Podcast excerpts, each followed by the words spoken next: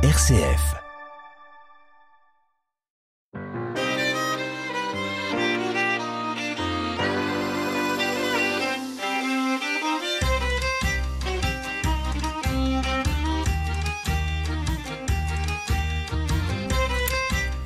Rachi est une figure majeure de l'histoire du judaïsme. Il commenta l'ensemble des livres de la Bible et une grande partie du Talmud. Rachi, un homme d'une culture et d'une érudition immense, fut également ouvert au monde, à la diversité et aux mutations de son temps. Rachi était-il aussi un médecin? Quelle est sa formation médicale, sa pratique? En quel sens nous donne-t-il à penser les fondements d'une éthique médicale pour aujourd'hui? Connaître le judaïsme Présenté par Sarah Brunel. J'ai la joie d'accueillir euh, aujourd'hui Ariel Toledano. Bonjour. Bonjour.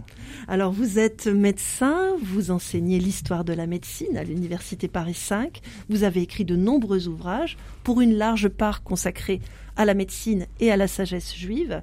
C'est un champ de réflexion que vous poursuivez dans ce dernier ouvrage, La médecine de Rachi, sous-titre Pour une approche humaniste du soin, euh, livre paru en 2020 aux éditions InPress.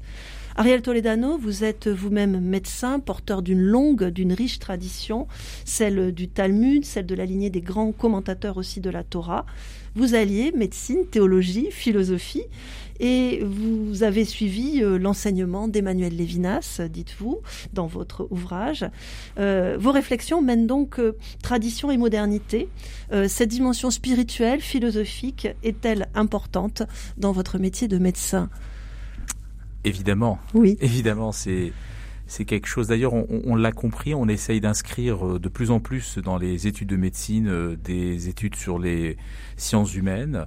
C'est quelque chose de fondamental et on le ressent encore plus aujourd'hui euh, quand on doit traverser des moments aussi difficiles où on a besoin, où les jeunes étudiants, les, médecins ont besoin d'être préparés pour affronter des patients en, crise réelle, psychologique pour les aider à traverser cette période, ces moments difficiles.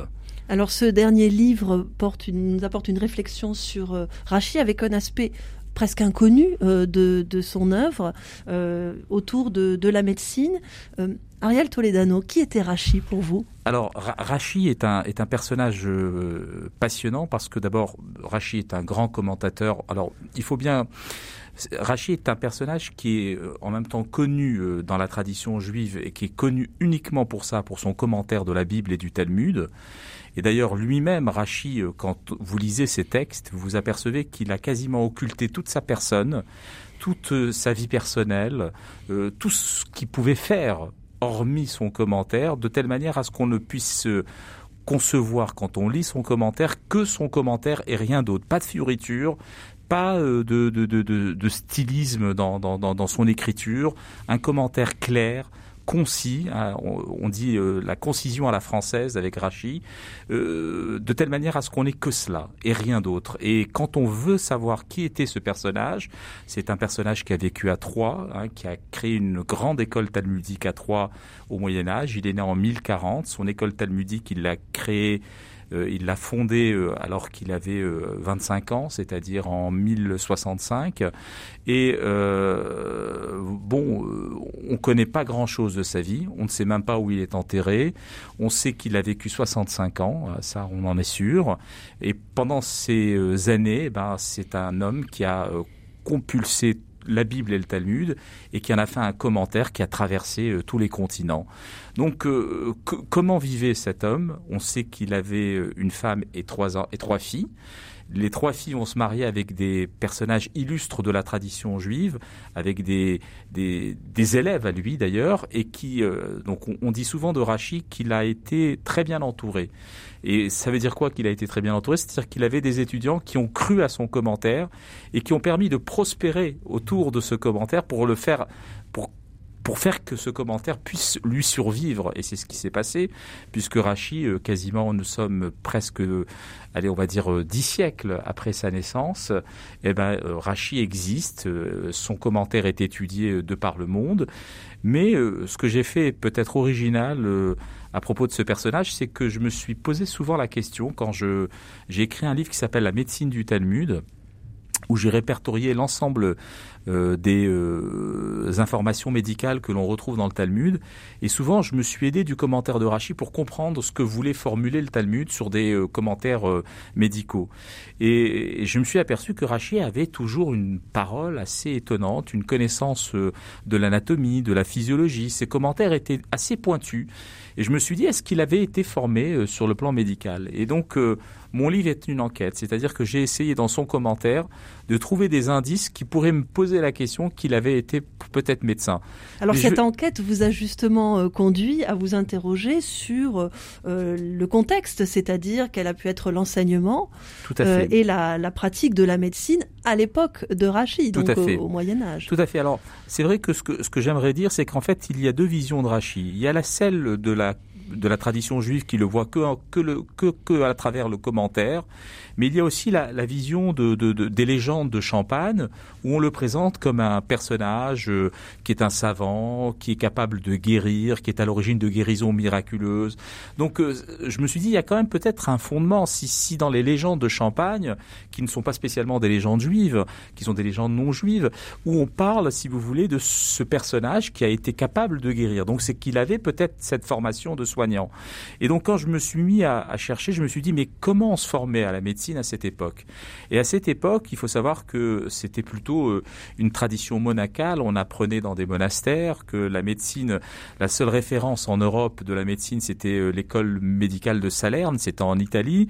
Mais pour le reste, en, France, avant euh, le XIIIe siècle, date de la création de la première université de médecine qui est celle de Montpellier, eh ben on se formait dans, dans des monastères de, de maître à élève. Et Rachis, s'il a été formé, je pense qu'il avait de très bonnes relations avec, euh, en tout cas, le monde chrétien, et donc euh, il a peut-être été formé aussi euh, en, à travers ses rencontres dans, dans, dans par des monastères, puisqu'il en parle. Il raconte, il y a des exemples dans, dans certains textes de, dans commentaires de Rachi où il évoque comment travailler les moines dans, les monastères. Donc il y a peut-être des informations que l'on peut tirer, des petits indices. Euh, par rapport à cela. Mais pour en revenir à sa formation, je dirais que on a des informations sur le plan théorique, sur le plan livresque, c'est-à-dire que il cite un texte euh, de médecine, un traité de médecine qui s'appelle le Sefer Arefouot, le livre des remèdes, qui est un texte du 7e siècle, qui a été écrit par un médecin qui s'appelait Asaf Arofé, Asaf Ayehoudi, et euh, c'est un traité de médecine de l'ère post-talmudique qui raconte un peu euh, comment on traitait au 7e siècle. Donc Rachid l'a lu puisqu'il le cite dans son commentaire. Donc déjà, il a une formation théorique peut être sérieuse, puisque ce traité de médecine fait référence à l'œuvre d'Hippocrate. Ce traité de médecine fait également référence à l'œuvre de Galien, à tous les grands médecins qui ont fondé euh, la profession médicale euh, de l'époque gréco-romaine. Euh, Rachi aussi est l'héritier d'une tradition, celle du Talmud. Dans le Talmud, vous avez d'énormes références à la médecine, donc il a compulsé tout le Talmud, donc il a aussi cette formation médicale que l'on peut avoir à, travers euh, les textes talmudiques, donc une grande formation théorique. Alors la question se pose, est-ce que sur le plan pratique, euh, il a réellement pratiqué la médecine Est-ce qu'il a pu pratiquer? Est-ce qu'il a pu avoir euh, effectivement aussi une formation dans ce domaine-là ou Alors c'est alors c'est parce que comment était pratiquée la, la médecine. Alors c'est une question qui m'a beaucoup troublé parce qu'en en fait ne, il ne on le on voit pas de manière ouverte, il ne le dit pas. Pour pour une raison simple, c'est que à à cette époque, euh, au XIe siècle, euh, c'était pas évident quand vous étiez juif de pratiquer la médecine parce que on avait peur à cette époque-là que les médecins juifs n'accordent pas les derniers sacrements aux, patients chrétiens et on leur refusait pas obligatoirement, on leur donnait pas obligatoirement l'autorisation ou bien il faut qu'il fallait qu'ils soient accompagnés d'un praticien euh, qui soit pas juif, chrétien, qui puisse en tout cas assurer de la bonne foi euh, du personnage en, question. En tout cas, bon, Rachi ne le dit pas ouvertement, il n'a pas euh, a priori ce problème-là. Mais euh, voilà, on a des indices qui nous permettent de dire qu'il a peut-être pratiqué la médecine à travers des petits exemples que je cite dans mon ouvrage.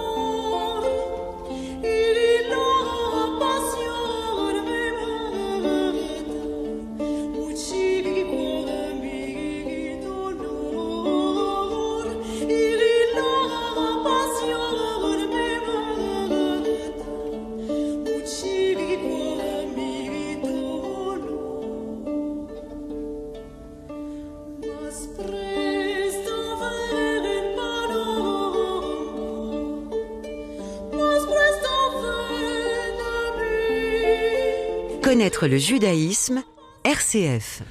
Ariel Toledano, nous découvrons avec vous la médecine de Rachi. C'est une véritable enquête avec un suspense médical et philosophique. Euh, venons-en au, contenu même de, sa pensée, de, ses études. Euh, il y a à la fois euh, des remarques, des connaissances qui tiennent, on va dire, à, la médecine elle-même, avec un aspect euh, qui est, on pourrait dire, qui est un support scientifique, ou en tout cas d'observation, de connaissance. Et puis, il y a une approche aussi éthique. vous citez, par exemple, un extrait de, de l'Exode où le médecin est associé à Dieu car je suis l'Éternel ton médecin. Euh, et vous mettez en avant dans cette médecine de Rachi deux choses qui m'ont semblé importantes, euh, la guérison et la prévention. Tout à fait. Alors cette phrase de l'Exode, euh, chapitre 15, verset 26, cette phrase, elle est essentielle dans la vision juive et dans la vision de la Bible. Euh, vu à travers le, prisme juif, c'est que euh, la médecine est avant tout une médecine préventive. Et cette phrase, elle est claire. On dit euh, tu suivras les commandements que Dieu t'a donnés pour être en, meilleure santé. car je suis Dieu ton médecin. Et Rachi a une formulation, une forme d'interrogation qui est passionnante. Il dit pourquoi Dieu a-t-il besoin de nous rappeler qu'il est notre médecin si nous sommes en bonne santé? Et il a cette formulation, il dit, euh, ben, c'est comme un médecin qui va te recommander de manger tel aliment, qui va te recommander de boire tel type de boisson pour que tu sois en bonne santé. Donc en fait, euh, l'origine de la prévention naît dans le texte biblique euh, si on interprète à travers ce commentaire de Rachid de ce verset de, de l'Exode. Donc la prévention est quelque chose de fondamental. Et ça, c'est quelque chose que l'on retrouve beaucoup dans la tradition juive, c'est que on considère qu'on n'a pas besoin d'être malade pour être proche de Dieu. Il faut au contraire être en bonne santé. Et plus vous êtes en bonne santé, et plus vous êtes proche de Dieu. Et c'est pour cette raison que, par exemple, un, un grand personnage comme Maïmonide a inscrit dans son code de, la loi juive qui s'appelle le Mishneh Torah, c'est-à-dire c'est le code de jurisprudence de la loi euh, et du Talmud, il a inscrit un régime de santé parce qu'il considère que c'est sa force de loi. Prendre soin de sa santé, c'est quelque chose de fondamental, il ne faut pas le négliger et que si l'on veut être proche de Dieu, il faut être proche sur le plan euh, euh, de la santé, avoir une santé qui soit euh, en, bonne, en bon état. Et ça, c'est quelque chose de fondamental. Ne pas attendre. Ça ne veut pas dire que quand vous êtes malade, vous n'êtes pas proche de Dieu, mais c'est on n'a pas besoin de tomber malade pour cela. La, prévention est essentielle et euh, il y a de nombreuses recommandations ou de nombreuses observations très pratiques et qui sont essentielles que vous rappelez, que vous avez repérées. Euh, je, donne comme exemple un point intéressant dans la prévention, la recommandation faite par Rachi de bien se, laver les mains dans la pratique de la médecine. Euh, l'hygiène des mains, c'est essentiel, mais on ne connaissait pas les règles d'asepsie, on va dire, on les formulait pas en tout cas à cette époque c'est un élément euh, d'observation, euh, c'est aussi quelque chose qui tient à, comme vous le dites, un soin euh, porté spirituel aussi, de, règles de vie. Tout à fait, c'est-à-dire que c'est vrai que dans cette tradition, les ablutions des mains est quelque chose d'inscrit et de fondamental. Mais Rachi va plus loin dans ses commentaires. Il dit que quand vous examinez une plaie, il faut se laver les mains avant. Et cette euh, réflexion de Rachid dans le traité euh, du Talmud Shabbat euh, est une réflexion très étonnante parce qu'on est au XIe siècle et à cette époque-là, la notion de, du lavage des mains, telle qu'on la connaît aujourd'hui, malheureusement avec ce qu'on qu'on traverse, euh, ben, figurez-vous que par exemple, vous avez un personnage euh, au 19e siècle qui s'appelait Semmelweis. Semmelweis, en 1846, à l'hôpital obstétrique de Vienne, à l'hôpital euh, gynécologique à Vienne, dans son service, il avait recommandé à, ses collègues de se laver les mains en passant des salles de, de où l'on faisait les autopsies et, puis dans les salles de travail. Donc entre les deux types de salles, il a demandé juste à ce qu'on se lave les mains. Et à l'époque, en 1846, on l'a pris pour un fou. On lui a dit non, c'est pas la peine, ça n'a pas d'intérêt. C'était une trentaine d'années avant Pasteur, hein, où quand il a Pasteur a défini cette notion de particules invisibles à l'œil nu capables de transmettre des maladies infectieuses, des pathologies infectieuses. Donc vous voyez qu'au XIe siècle, proposer euh, qu'on se lave les mains avant d'examiner une plaie, c'est quand même très original de la part de Rachi. Mais Rachi n'est à cet égard que l'élève des talmudistes de, des écoles du Talmud, qui datent du deuxième et du cinquième siècle après Jésus-Christ, et ces, ces, talmudistes évoquaient déjà l'idée de particules invisibles à l'œil nu euh, qui pouvaient être, qui pouvaient véhiculer des maladies euh, en, soi, puisqu'il y a plusieurs traités. Alors il y a un traité euh, qui, s'appelle le traité d'Eretz dans le Talmud, qui évoque l'idée que quand vous buvez dans un verre, vous n'avez pas le droit de le donner à quelqu'un d'autre et alors, ce n'est pas. Alors, on pourrait dire que c'est une forme de convenance, ça ne se fait pas. Mais ils exposent l'idée d'un danger. Donc ce n'est pas une histoire de convenance ou euh, de, de relation sociale ou de, ou de courtoisie euh, de pas transmettre un verre où on en a bu, mais c'est qu'il y a un danger. Vous avez aussi à plusieurs reprises, dans, et puis même dans le texte de la Bible, vous avez une notion qu'on appelle la notion de nevela, c'est-à-dire qu'en fait, quand vous avez euh, un animal qui est mort dans un champ, vous avez un interdit mosaïque hein, de la Bible qui vous interdit de consommer l'animal en question, évidemment, mais ça va plus loin. Vous n'avez pas le droit de le toucher. Alors on peut s'interroger pourquoi ne pas le toucher? Alors s'il est mort dans un champ, on peut se dire bon bah qu'il avait une maladie, mais ne pas le toucher. Vous voyez, il y a une réflexion, il y a une suspicion à l'égard de la contagiosité. Et ça, Rachid l'a bien compris et, le, et le développe. C'est pour ça que je dis que Rachid a, a un message qui nous parle beaucoup vraiment aujourd'hui sur la prévention. Vous l'avez compris à, à, travers euh, des recommandations sur le plan de l'hygiène euh, alimentaire, sur l'hygiène de vie, sur l'exercice physique aussi. Totalement, totalement. donc si vous voulez, donc euh, tout ceci, tous ces, tous ces détails qu'il qu'il essaime comme ça dans ses commentaires me permettent de dire qu'il avait vraiment une vision très intéressante pour un soignant euh, et que si euh, il n'avait pas été médecin, ben, cette vision de la médecine, eh ben, elle est euh, extrêmement originale et peut-être même suffisamment moderne pour s'en inspirer encore aujourd'hui. Alors, vous dites une pratique suffisamment moderne. Il y a euh, ici une sorte de convergence entre euh, la pratique euh, spirituelle ou les règles spirituelles et la l'observation et la pratique médicale. vous insistez sur cette ouverture d'esprit au progrès scientifique dans le projet, je le formulerai un peu ainsi, d'un judaïsme ouvert.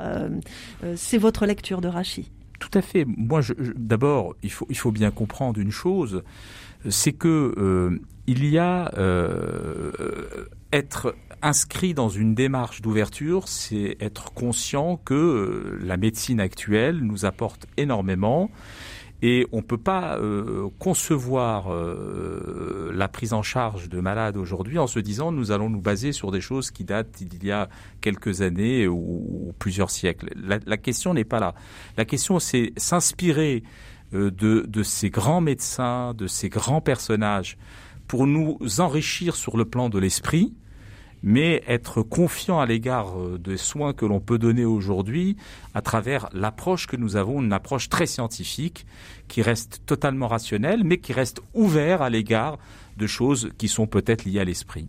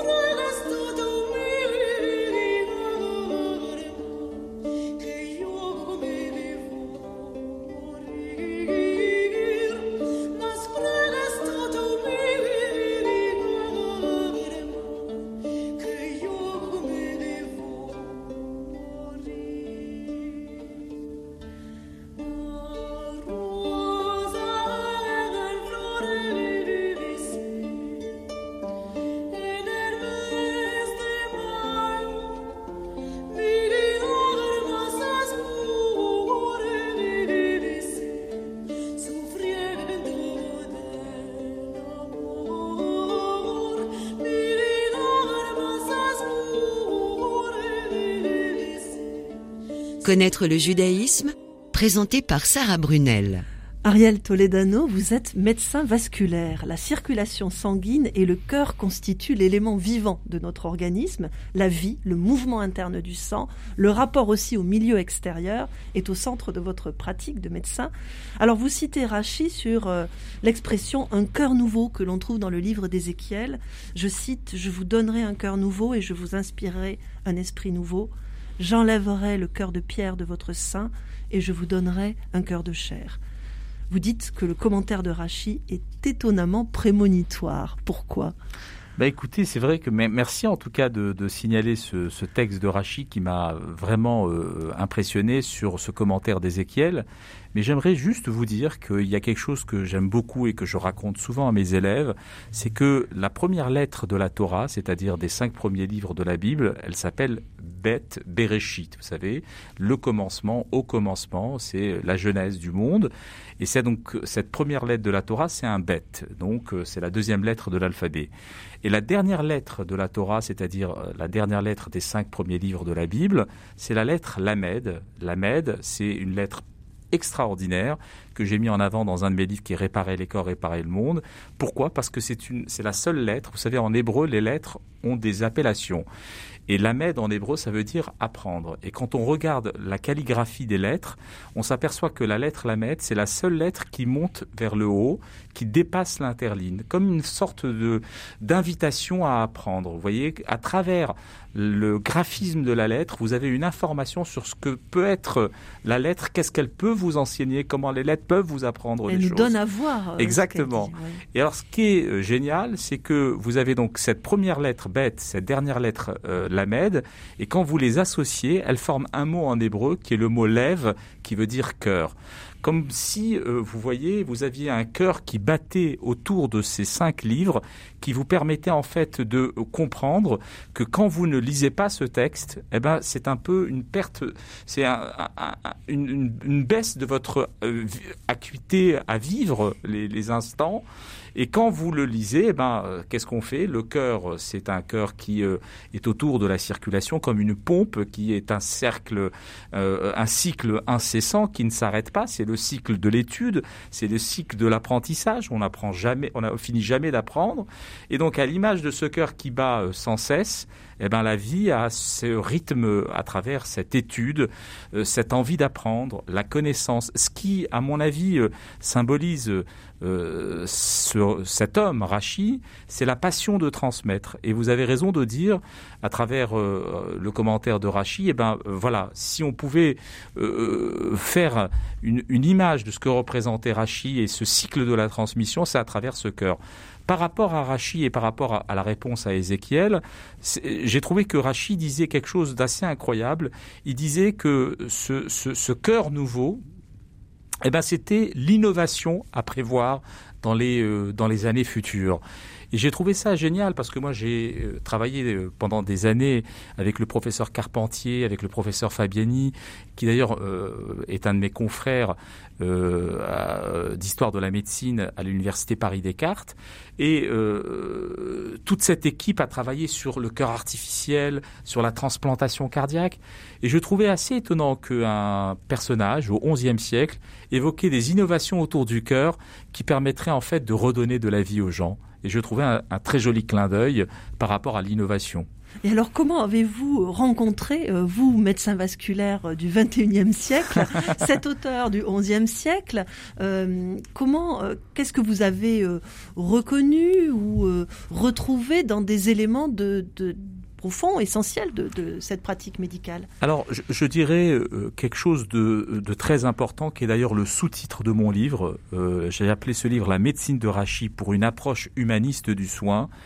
J'ai trouvé chez Rachi euh, cette formidable importance à l'égard de l'homme, cet amour à l'égard de l'homme, ce besoin de considérer. Alors, il a une, vision que j'aime beaucoup, c'est-à-dire on, ne on ne, considère pas l'homme uniquement parce qu'il a été fait à l'image de Dieu, hein, mais on considère, on, aime l'homme, on prend soin de l'homme parce que c'est l'homme lui-même, c'est la singularité de l'individu, c'est euh, croire que chaque personne est une personne unique et prendre soin justement de chaque personne parce que c'est un bien qui est précieux pour le monde. Cet attachement à la vie est quelque chose de fondamental et c'est ce que j'ai retrouvé dans ce grand euh, tome du, du XIe siècle et qui a inspiré en fait ma pratique euh, au quotidien de la médecine. Alors je reviens euh, pour terminer à l'image du cœur. Vous évoquez des expressions dans le Talmud qui ont été commentées par Rachi pour les maladies cardiaques, un cœur trop lourd à, porter, un cœur qui est clos, un cœur qui faiblit pour parler de la douleur cardiaque. Tout à fait. C'est alors c'est extraordinaire parce que là c'est Rachi qui développe un peu quels sont les types de douleurs cardiaques et euh, il a des, des, réflexions et des, des, des, des, représentations qui sont très très intéressantes. Mais ce que j'aime aussi chez Rachi et malheureusement nous n'aurons pas le temps de l'évoquer de manière longue, c'est cette euh, utilisation du français. C'est-à-dire que dans tout le commentaire de Rachi, il y a à peu près 5000 mots, plus de 5000 mots, qui sont des mots en vieux français que Rachi a intégrés dans son commentaire et qui montrent en fait la richesse de la langue française. Vous vous rendez compte euh, qui date du XIe siècle On n'a quasiment pas, à part Rachi, je ne crois pas qu'on ait des œuvres qui abordent ce vieux français. Je disais, Claude Agege, le, le célèbre linguiste, disait que Rachi est un patrimoine de l'histoire de la langue française à travers ces mots qu'on appelle les gloses de Rachi qu'on retrouve dans son commentaire. Alors justement, vous, vous êtes, vous, Ariel Toledano, euh, médecin, euh, philosophe talmudiste, euh, et votre passion, finalement, juste en quelques mots pour cette dernière question, euh, c'est, euh, pour reprendre les mots d'Emmanuel Lévinas, recevoir, célébrer et transmettre. Ce pourrait être euh, votre, finalement, votre, votre adage, bah, écoutez, votre si, message. Si vous avez compris que cette phrase m'a beaucoup inspiré et que elle peut aussi peut-être symboliser ce que j'ai envie de laisser à mes étudiants, à mes enfants et autour de moi, cet adage magnifique de, Lévinas euh, autour de la transmission, autour de la célébration de la vie, euh, autour de la connaissance, hein, apprendre, la passion d'apprendre, la curiosité, l'ouverture à l'égard de, de, cela, à l'égard des autres, célébrer tout cela. Eh ben, c'est peut-être le mot de la fin dans une période où on a besoin de célébrer la vie. Merci Ariel Toledano. Alors je recommande à nos auditeurs votre livre La médecine de Rachis sous titre Pour une approche humaniste du soin, un livre passionnant, accessible à tous. Merci à Pierre Samonos à la technique.